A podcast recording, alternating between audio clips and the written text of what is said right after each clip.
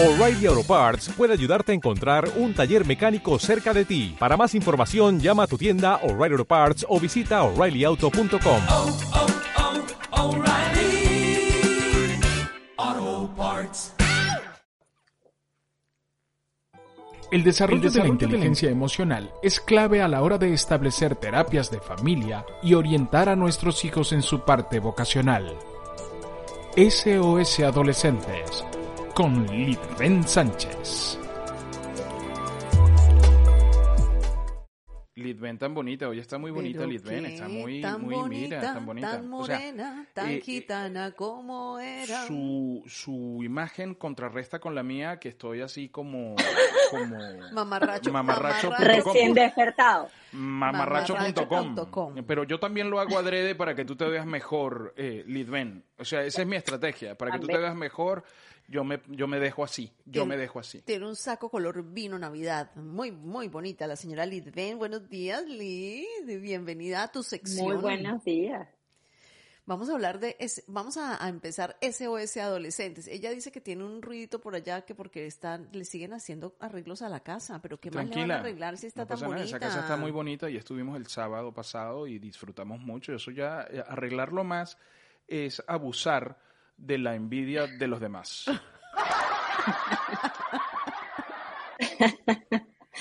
No, les estamos poniendo ventanas antihuracanes. Eso es el, el- Ah. el ruido que se puede escuchar a fondo. Entonces están en la parte de arriba. Pero lo advierto para pedir disculpas a, a todos nuestros oyentes y a quienes puedan escucharlo después. No va a ser el perro hoy, puede ser el ruido de las ventanas. Bueno, pues no importa, vámonos con ruido, sin ruido, no importa. Lo importante es el contenido. Ap- aprendamos a sanar a quien amamos. Este es el tema de hoy. Eh, no es fácil, pero hay herramientas que, que- que podemos utilizar para eso cuando necesitamos sanar. Y ese es nuestro tema de hoy. Así que A sanar las a relaciones sanar, de las personas, sí. Ay, de las sí, personas a quien Bueno, pero es que ¿no? de eso es que hablamos aquí, no, no, Sanando no relaciones. si uno se corta un dedo. Sí, claro, claro. No, pero dijiste relación, no, esa parte te la saltaste. No, aprendamos a sanar a quienes amamos. Vale. Así es. Y, y fundamentalmente a, un, a una figura importante que es mm, la figura materna. ¿ok? Específicamente quise traer a colación y de hecho lo conversamos la semana pasada que esto iba a ser un tema importante esta semana. Y tiene que ver con qué representa o qué significa una relación sana con nuestra figura materna durante nuestra infancia y nuestra adolescencia. Cómo eso repercute en el adulto que hoy somos y cómo quienes no tienen la capacidad de tener una, una, visión de esa niñez o de esa adolescencia con una relación sana, pura, este, llena de bajos, y- de, de altos y bajos como todo, pero no, no en esencia una relación que nos va a dar eh, pie para ser quienes somos, eh, desde lo positivo, por supuesto. Entonces, desde ahí vienen algunas herramientas que quiero compartir con ustedes y algunas experiencias basadas en ese proceso de sanar, de cuidar, de amar esa, esa relación basada en mí, en mí siendo yo adulto y en, reconocer que primero tengo que sanarme yo, reconocerme yo y reconocer ese niño herido o esa niña herida que está fundamentada o que quien fue eh, principalmente quien lo dañó fue la figura materna. Y, y aquí, por supuesto, todos sabemos y quienes tenemos la dicha de, de- de tener una o de haber tenido una relación buena con nuestra mamá, eh, sabe que eso es uno de los tesoros más, más importantes que uno puede este, atesorar, en, valga la redundancia, en, en nuestro corazón, en nuestras mentes y en, nuestro, en, en nuestra manera de ver la vida. Mm. Pero lamentablemente no es así, o sea, no es el común denominador. Y en la medida en que los tiempos han ido evolucionando, esas relaciones, tristemente, se van como diluyendo y se van viendo desde una figura o desde una relación simplemente autoritaria o económica o simplemente de referente. Referente me refiero a la persona que forma parte de mi círculo de adultos o de mis adultos representativos que en algunos casos no puede, no significa un patrón al cual yo quiero seguir y trasciendo a hacer exactamente lo contrario el día que yo me siento y me veo como un adulto. No necesariamente cuando me veo como una mamá, sino cuando me veo como adulta. Una de las cosas fundamentales que sucede cuando analizamos el vínculo de la conexión madre e hija o hijo y madre es que ese es el, el vínculo más, más íntimo que puede existir en la, en la historia del mundo y de la especie humana. ¿Y por qué? Porque nosotros, cuando venimos a este mundo, nosotros estamos conectados a nuestra madre a través del cordón umbilical. En el cordón umbilical se, se nos van transmitiendo todos los nutrientes y toda la, la, la información eh, que necesitamos o el contenido que necesitamos para poder desarrollarnos en el vientre materno. ¿Qué pasa? Eso única y exclusivamente lo vivimos las personas que somos madres. Y ese sentir a esa personita dentro de nosotros es una sensación que va, yo creo que va más allá de cualquier placer. Y placer no entendido como un placer Em, erótico o un placer que me genere hacer algún tipo de actividad. Tiene que ver con un placer emocional. Y eso nos llega a, quienes tenemos hoy en día una, sana relación. Cuando algo le pasa a nuestros hijos, lo sentimos en las entrañas, literalmente. Eh, y es una sensación que, que, yo a veces poco puedo describir, pero es tal cual como si lo volviera a tener o los volviera a tener dentro de mí. Y eso, ¿por qué no lo puede sentir un papá? Porque no lo puede sentir nadie más en la relación. Porque es que nadie nos conoce por dentro, sino los únicos que verdaderamente nos conocen por dentro son nuestros hijos. Eh, son las únicas personas que han sido capaces de escuchar por mucho tiempo su único sonido y su única conexión con el mundo ha sido el corazón de la madre, ha sido la respiración de la madre y ha sido la voz. Entonces, a través de esas tres, de esas tres métodos de conexión con el mundo, es donde incluso también desarrollan los sentidos. Este, eh, y ahí es donde viene todo el tema de cuando están en vientre, bueno, todo lo que significa la, conexión, la motivación, el poner música, el, hacer masajes, etcétera, etcétera. ¿Qué pasa cuando eso, y me voy hacia atrás, qué pasa cuando es un niño quizás no deseado? o quizás viniendo a la vida de esa, esa mujer en condiciones quizás no las que ella añoraba para poder ser madre, o de manera repentina, ¿ok? O bajo unas condiciones que, van más allá de lo que cualquier persona quisiera bajo ser, para ser mamá, ¿no? Violaciones, extorsiones, etcétera, etcétera. Entonces, ¿qué pasa? Que cuando ese niño no es deseado, no está conectado efectivamente, ahí, desde ese mismo momento, la relación no es sana. Entonces, existen mensajes que empezamos a dar desde el momento mismo que están en el vientre que hacen que ese, ese niño o esa niña sienta esa, ese rechazo, ese el, el yo me estoy sacrificando, el tú me estás restando. Y de alguna manera eso nos queda dentro de nuestro eh, proceso de generación cognitivo, emocional, y es una carga emocional.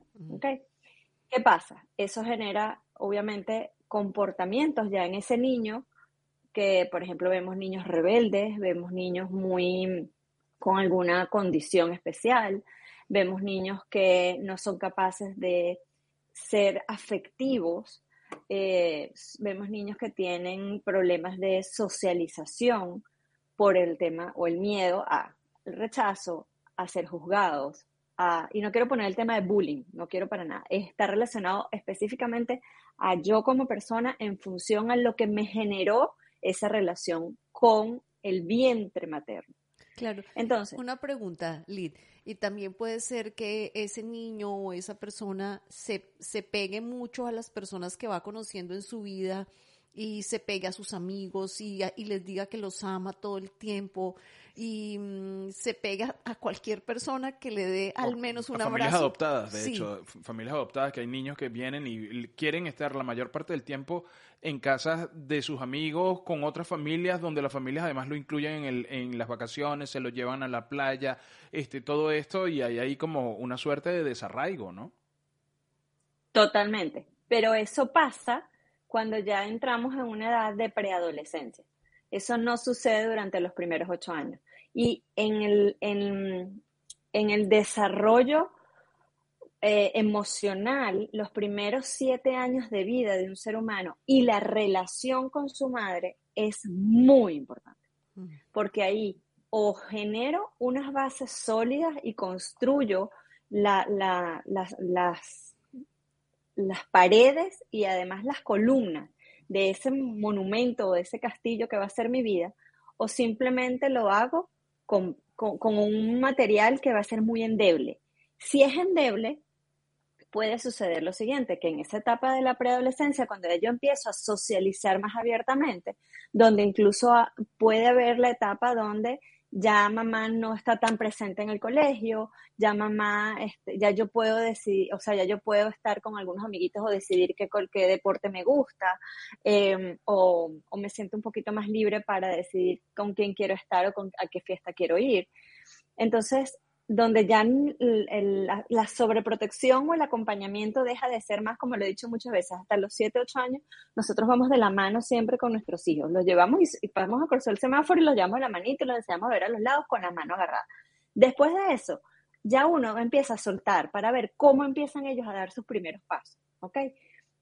¿Qué pasa si esos primeros pasos fueron basados en eso, en todo lo que significa ese, eh, el, no sentirme aceptado, el sentirme eh, rechazado, eh, no querido, juzgado, como además responsable de que mi mamá esté como esté, producto que me tuvo a mí, los sacrificios que tuvo que hacer, mi mamá soltera, o sea, hay tantos mensajes que nosotros damos que, que, generan consecuencias. Entonces, o el niño se mantiene en una postura ya siendo preadolescente, donde se empiezan a ver esos, esos ataques así o esas explosiones de rebeldía sin ninguna causa. Pero es porque empieza a haber ese choque o ese dilema entre ¿por qué si se supone que mi mamá es la persona que más me debe querer en el mundo, yo me siento así? O sucede lo que ustedes acaban de plantear. Empiezo a buscar otros adultos significativos que representen lo que yo deseo y me siento a plenitud. ¿Qué pasa? Si esa mamá no es capaz de darse cuenta de que está buscando su hijo o su hija una relación totalmente antagónica a la que tiene, va a generar aún más rechazo hacia ese hijo o hacia esa hija y en algunos casos empieza a demostrarlo a través de celos o a través de decir que no está de acuerdo con que esté con esa persona o esa familia, o por el contrario, lo entrega. No, perfecto, yo soy tu mamá, cuando tú quieras, tú vienes para acá. Pero se desconecta emocionalmente e incluso en algunas responsabilidades. ¿Ok? Cuando, cuando al, al, al tiempo, cuando ya las personas empiezan a desarrollar esas herramientas que lo ayudan a gestionar esa relación con la mamá, porque muchas veces las madres toman decisiones y tienen reacciones y todo de acuerdo a su entorno y de acuerdo también a las herramientas que ellas tienen para gestionar las situaciones de crisis. Entonces muchas veces esas herramientas son limitadas y eh, bueno, hacen daño en la salud mental, en la relación, producen toxicidad mm. con, con, con, sus hijos. Y eso va para toda la, para toda la adultez. Además, yo, nosotros vemos actualmente que hay muchísimos adultos que tienen una pésima relación con sus padres porque sus padres no han tenido las herramientas o porque los creyeron culpables de una determinada situación, tú eres culpable de que tu papá se fue, tú eres culpable de, de, de, tú apareciste y contigo vinieron todas las desgracias porque además se manejan así abiertamente, sin piedad, les disparan cada vez que, que el niño... Eh, hace, una, hace una travesura, tira algo, rompe algo, contigo vinieron todas las desgracias, tú eres, tú eres un pecado. Yo he escuchado, tú eres un pecado, esto es un pecado tú eres un pecado. Este, tú, tú lo, he escuchado. Eh, contigo vinieron todas las desgracias. Eh, he escuchado una cantidad de cosas que tú dices, oye, increíble porque eso no lo hace una perra con sus perritos. ¿ah? Eso no lo hace. Pero nosotros que manejamos las emociones, los seres humanos digo, que manejamos emociones, a veces nos disparamos y nos metemos en una rabia y, y empezamos a disparar sin medir las consecuencias que eso pueda traer. Y eso, como Mm, leía hace poco, son palabras que quedan. Lo, decía Sharon en la reflexión del día. Esas palabras no se van, no se las lleva el viento. Esas palabras tienen un lugar dentro del alma de, de esos niños, de esos muchachos. Exacto. Y ahí efectivamente, cuando tú hablas de eso, Fran, es muy importante, o sea, haciendo esta, este crecimiento o este, cómo se comportan cada una de esas etapas, esos mensajes tan duros a veces o tan, tan decisivos para saber quiénes somos, es lo que cuando yo llamo la última etapa de entender como adulto, que muchas de, de esas herramientas limitadas que pudieron haber tenido mis padres o mi madre en particular eh, para, para, educarme a mí o para llevar la, la, la relación de nosotros, quiero que sepan que en muchísimos, muchísimos, muchísimos casos es única y exclusivamente intuición. No hay ninguna otra herramienta, sino la intuición. Y la otra es, como yo les decía, o tomo la decisión de, de repetir o de generar, ser rebelde y, y, mantenerme en esa situación o en esa relación que se vuelve tóxica, o simplemente me busco otro parámetro de comparación y donde yo me busco otros adultos significativos con los cuales me siento bien y adopto otra manera de relacionarme. ¿Qué pasa? Eso sucede en la, en la preadolescencia y en la adolescencia. Cuando vemos esos grupos de familia que, por ejemplo, siempre cargan con un amigo del hijo, este, y además lo consideran hijo, y además, es, o sea, el, el, muchachito o la muchachita vive, sueña y, y a, celebra todas las fiestas importantes en esa familia y no con su familia. Y tú dices, bueno, ¿y dónde estaba la mamá y el papá biológico, no? Sí. Eso en algunos momentos se vuelve, para, desde mi punto de vista, se vuelve muy, o sea, hay que tener cuidado, porque eh, yo puedo ser muy buen amigo tuyo, yo como familia podemos compartir muchas cosas, nuestros hijos se pueden llevar muy bien, pero la verdad es que el núcleo familiar o los adultos significativos por naturaleza tienen que ser los padres biológicos o los padres adoptivos, pero no los que se vuelven referentes porque este papá es nice o esta mamá es nice. Se vuelven referentes en el adulto y ahí voy a la siguiente etapa, es que cuando ese adulto toma conciencia de que si yo me sigo, son los adultos rebeldes, son los adultos que empiezan a juzgar cualquier relación sana que se le presente y simplemente se mantienen en un círculo de toxicidad, no solamente desde el punto de vista afectivo, sino desde el punto de vista laboral, desde el punto de vista este, económico, eh, son personas que en algunos casos tienen algunas patologías relacionadas con vicios. Eh, ¿Por qué? Porque sienten que es su manera de conectarse y de mantenerse vivo, de, de llamar la atención. ¿Qué pasa cuando el adulto, al contrario, se da cuenta que tiene que voltear hacia el otro lado y buscar no un adulto referencial o un adulto significativo positivo, sino que tiene que tomar la decisión como adulto de sanar y perdonar. ¿Perdonar en qué sentido? En que yo no fui responsable de venir a este mundo. Yo fui una consecuencia de una decisión que tomó mi mamá. Y adicionalmente, yo no tengo como adulto que cargar con las penas, las responsabilidades y todas las circunstancias de las cuales es dueña mi madre. Eso cuando yo lo digo y cuando yo lo trabajo con algunos padres, la gente se queda así como que, ¿ah? Porque al final, si tú no conectas de que la responsabilidad no es tuya, sino que fue de ella cuando efectivamente decidió ser madre, tú vas a seguir cargando con esas responsabilidades cuando tú te conviertas en madre. Porque es el modelo que tú crees que te hizo ser quien eres. Bueno, o, no quieres ser, o no quieres ser madre que lo conversaba con una alumna mía en estos días. Dice, no, porque yo no quiero, yo no quiero sentir lo que, lo que me hicieron sentir. Pero entonces ahí viene, por eso digo que como adulto yo puedo tomar exactamente la decisión cuando yo perdono y asumo que no es mi responsabilidad todo aquello que ella hizo uh -huh. y con lo cual efectivamente a mí me dolió y me, si yo sano eso, yo puedo ser capaz de decir, yo voy a ser diferente. Yo quiero hacer las cosas diferentes. Yo quiero sentirlo de manera diferente. Y yo quiero esas pataditas, ese, ese sentir, esa conexión que es única y exclusiva además con cada uno de los seres que pueden hacer vida dentro de nosotros. Esa conexión la quiero buena, la quiero sana, la quiero desde un, un niño sano un niño sobreviviente sano y un adulto feliz. Porque es que si no, construyo un niño herido, construyo un niño ah, sobreviviente y un adulto, en muchos casos, o infeliz o frustrado o simplemente que siente que nada lo satisface, que eh, nada está bien. Es que, es que en definitiva también puede ser una opción que tú tienes para desmontar eso que te tocó vivir y tú dices, bueno, ah, eh, yo, yo con esto sano lo anterior, me permite sanar lo anterior y me permite seguir avanzando, porque muchas veces nos quedamos ahí. Eh, ¿Sabes qué creo, Lucía eh, y Litven?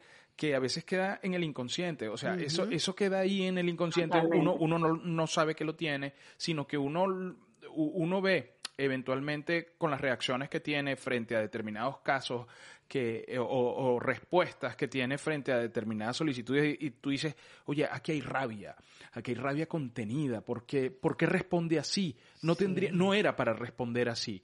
Eh, eso que se le estaba planteando, ¿sabes? Entonces hay como una rabia eh, ahí escondida que sale de repente y, y justifica esa reacción.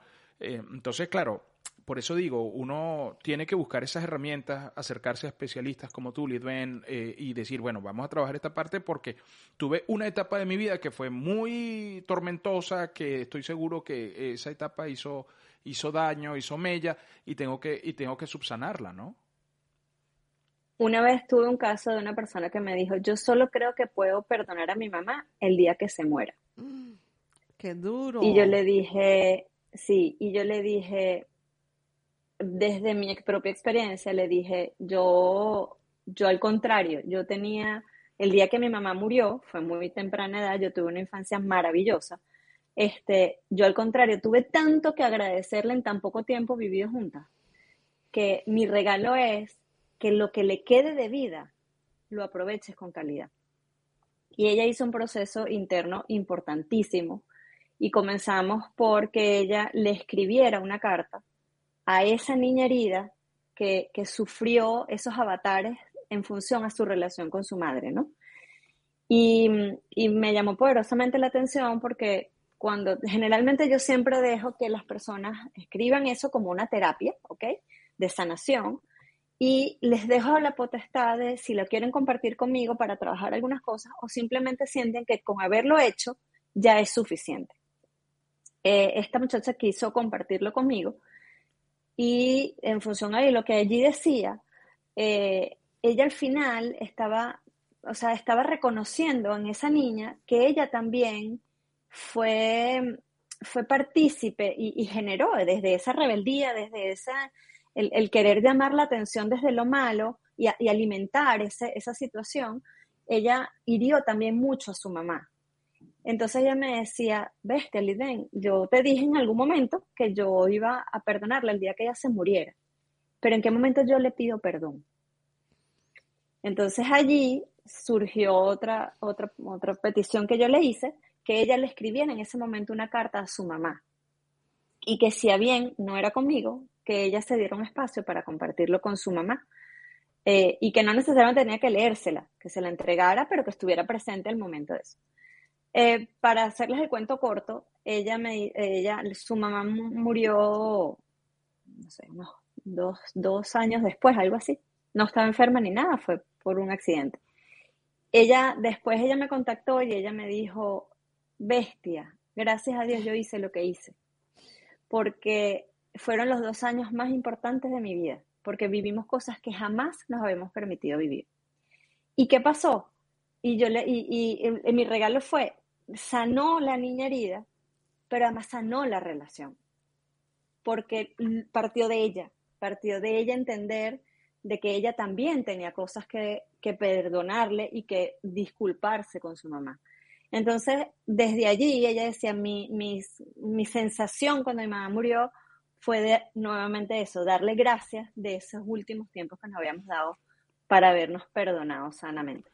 Lidven, ¿y en qué capítulo de toda esta relación entra la aceptación? Entra entender que de repente nuestros padres, en el caso nuestro, eh, de repente nosotros, en el caso de nuestros hijos, eh, tienen un comportamiento de determinada manera frente a determinadas situaciones y que tú tienes que entender, bueno, es así, lo acepto de esa determinada forma, acepto esos comentarios, em, nada, escucho y, y continúo. Eh, ¿cómo, ¿Cómo maneja eso uno? ¿Con aceptación? La aceptación de, de ser padres viene desde el momento de la concepción o del momento que, que nos enteramos que vamos a ser padres. Y, y el, esa pregunta es muy bonita, Fran, porque a veces creemos que cuando lo estamos viendo crecer en la barriga o, o, o tomamos la decisión de adoptarlos, porque eso también es muy válido, decimos, él va a ser así y así, o ella va a ser así y así y así y así. Y cuando nacen, nos dan la primera muestra de que no son como nosotros no los imaginamos, no se comportan como nosotros queríamos. Este, y adicionalmente, ellos vienen hechos con su propio molde. Entonces, esa aceptación es desde el momento uno, que yo tengo que entender y aceptar de que mis hijos van a ser únicos y van a ser desde mi mayor experiencia, mi mejor amor y mi mejor modelaje, ellos van a tomar lo que ellos consideren, pero ellos no van a ser a mi imagen y semejanza. Ellos, y yo tengo que aceptar eso desde el momento uno, no cuando son adultos, no cuando me responden mal, no cuando son adolescentes y tienen sus propios criterios. No, no, no, es que yo tengo casos de niñas. Este fin de semana vino la, la, una hijita de un primo de, de, mi esposo que teníamos, bueno, yo no los conocía y él tenía 10 años sin verlos. La niña es morocha y tiene dos añitos. Y yo me quedé impactada. O sea, esa niña hablaba increíblemente, ella decidía dónde quería, qué película ver, cómo hacer, para dónde ir, qué comer. O sea, con dos años. Y, y el hermanito era todo lo contrario. Y la mamá me decía, es que yo tengo que aceptar que ella es así, mira, saluda a todo el mundo, es social, y el hermano no. Entonces, esa aceptación viene desde nosotros saber que ellos son seres que vienen de nosotros, que son nuestro, nuestra producción, por decirlo así, que somos 50% responsables como madres de eso y otro 50% es el padre, pero ellos al final van a hacer su propio molde. Y además ese molde es irrepetible. O sea, del caso que les estoy hablando, son morochos, o sea, en el mismo momento, concebido, en la misma barriga, en el mismo momento. Tu, tu, tu, para los que no y son, son, tan diferentes. Para los Exacto. que no son venezolanos, Exacto, eh, gemelos. gemelos. Son gemelos que nosotros les decimos morochos. Sí. Adelante, Exacto. adelante. Lili. Son gemelos, nacieron en el mismo momento, en el, se criaron en el mismo, o sea, se, se formaron ante la vida en el mismo momento, bajo la misma, el mismo vientre, y, son tan diferentes. Entonces, ahí viene la aceptación, Fran. Viene desde el entender de que además, si tengo más de un hijo, cada hijo va a ser diferente. Eso es lo más sano y eso es lo más, yo creo que es una de las decisiones más importantes que tenemos que tomar nosotros cuando decidimos ser papás. Entender que ellos no son nosotros, no son nuestro reflejo. Ellos son la mejor versión de ellos basados en nuestro modelaje y en lo que ellos decidieron que ellos quieren, que quieren acompañarnos desde lo que nosotros les enseñamos, porque es, es una elección que ellos van a hacer. Absolutamente, absolutamente. Lidven, sin desperdicio, esta, estas reflexiones que además estuvimos escuchando con, con suma atención, eh, porque sí, a veces uno tiene que revisarse, si usted nos está escuchando a través del podcast o en este momento en vivo por BDM Radio, bueno, revise esa relación que tiene con sus padres, revise esa relación que usted tiene con sus hijos y de repente, pues la comunicación, que siempre es el, común denominador de, de todos los temas que tratamos aquí en SOS Adolescentes, es importante decirlo, oye, en determinado momento creo que no me porté como debía eh, o tengo esta conducta heredada de, de, de, cuando era niño y ahora la transmito aquí, entonces siempre, siempre es complicado. ¿Sabes qué? Sí, pero en definitiva, si tú no quieres ese hijo, eh, dale una adopción. O sea, dale a ese, a ese niño una, una oportunidad. Una, una, posibilidad de que tenga... Una oportunidad de sí. que tenga alguien que lo quiera y que lo acoja. Tantas personas que quieren albergar niños en sus casas que no pueden tener hijos. Si no lo quieres, dale una adopción. No le hagas daño. No lo, no, no lo obligues es. a quedarse contigo No estropees a esa con maltratos. No, no, sí, no, estro- Sí. no estropees la vida de esa persona a la que tú le diste vida. Si usted nos está escuchando por Y adicionalmente que puedes marcar, que puedes marcar para el resto de tu vida. Totalmente, totalmente. Puede, usted puede contactar a Lidven a través de el más uno si está fuera de los Estados Unidos, 786-300-6658 para alguna asesoría, para algún encuentro. Usted le escribe por WhatsApp le dice, Lidven, este, necesito reunirme contigo, quiero que me escuches en este sentido, que me ayudes en este otro. Eh, y Lidven está ahí para, para trabajar con usted desde donde esté en cualquier parte del mundo. Y también la puede seguir por su cuenta de Instagram que es SRES, SRES Felices, así como señores, abreviado, Felices en Instagram. Hay reflexiones, hay live que ella hace que también son interesantes y tiene información de valor para que usted la pueda seguir. Lidven, feliz semana, feliz miércoles. Feliz miércoles y quiero invitar a nuestra tribu de BDM Radio porque el programa de la semana que viene es libre. Ah, es bueno. libre para cerrar, es libre para compartir inquietudes, es libre para cualquier cosa que quieran plantear para, para ayudarlos o darles algún consejo alguna ayuda, este, así como para cerrar el año. Yo creo que también es importante darnos el espacio para, para agradecer, como lo decían ustedes, no solamente en acción de gracias, sino en, en todos los momentos de nuestras vidas, porque eso también es una forma de yo agradecerles a esta tribu y a todos nuestros oyentes todo lo que han estado aquí durante 54 o 52 semanas este año, más las 52 del año pasado, Oye, sí. este, han estado aquí, han estado aquí escuchando, han estado aquí haciendo de esto una realidad y, y bueno, estar donde estamos, porque solos nosotros dos, no, nosotros tres no hubiésemos No podido mantenernos así. Mira, Así es, Sharon así Petit dice, eh, sin duda es así, como siempre lo digo, la importancia de las palabras. José Luis Artigas dice, me tienen secuestrados cocinando arepas y carabotas, rayando queso, etcétera, eh, tal. Sharon Petit, la importancia y, y la importancia y fundamental de sanar, lo importante y fundamental de sanar. La sanación no solo se refiere a enfermedades, hay hechos, circunstancias, palabras, entre otros, que quedan ancladas en nuestra mente, corazón y alma. En estos días escribí eh, que la salida era hacia adentro, sí, efectivamente, la salida es hacia adentro. Para, para estar sanos eh, hay que liberarnos. Eh, bueno, mm, José Luis Artigas, sanar también es enseñar, pues mitiga la ignorancia. Totalmente. Exactamente. Eh, y pues... Y por eso siempre le digo, nuestros hijos son nuestros grandes maestros. Nosotros no nos podemos cerrar a que ellos no nos enseñen, porque al final nosotros tomamos una decisión, pero sin esos alumnos no podemos ejercer el rol. Y eh, Sharon dice, fantástico eso, querida Lidven, te abrazo. Eh, bueno, Lidven, eh, nos escuchamos la próxima semana entonces. Nos escribimos antes y gracias Así a ti también por el apoyo porque estuviste con nosotros en, en nuestro encuentro de anoche. Muchísimas gracias. Ay, sí, estuvo más bueno, me encantó. Muchas gracias. Un abrazo. Abrazos.